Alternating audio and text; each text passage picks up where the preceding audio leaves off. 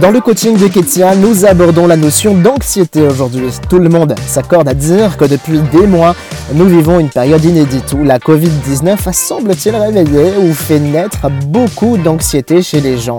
Mais de quoi parle-t-on, Ketia? Euh, bonjour Johan, bonjour à tous. Alors l'anxiété c'est un état qui correspond à l'attente plus ou moins consciente d'un danger à venir. Il y a ici deux éléments. Il y a la notion d'un état qui dure ou qui débarque brutalement, hein, c'est la boule au ventre ou euh, l'impossibilité à respirer. Et il y a la perception d'un danger qui est souvent latent ou peu maîtrisé.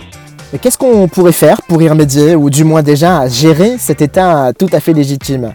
Alors, euh, dans un premier temps, c'est important de distinguer les troubles anxieux euh, de la crise d'anxiété. Les troubles anxieux, ils prennent une place prépondérante euh, sur nos vies et affectent nos relations, notre sommeil, la santé.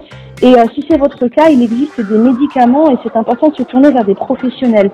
Maintenant, si l'état anxieux est ponctuel, je redis ce que j'ai l'habitude de partager régulièrement, qui est de prendre soin de votre corps, de votre âme et de votre esprit, de faire du sport pour éliminer le stress, de nourrir des émotions positives et de rechercher Dieu pour l'espérance de votre esprit. Cela demande un passage à l'action de sortir de l'immobilisme. Un dernier conseil que tu pourrais donner à celles et ceux qui éprouvent de l'anxiété aujourd'hui?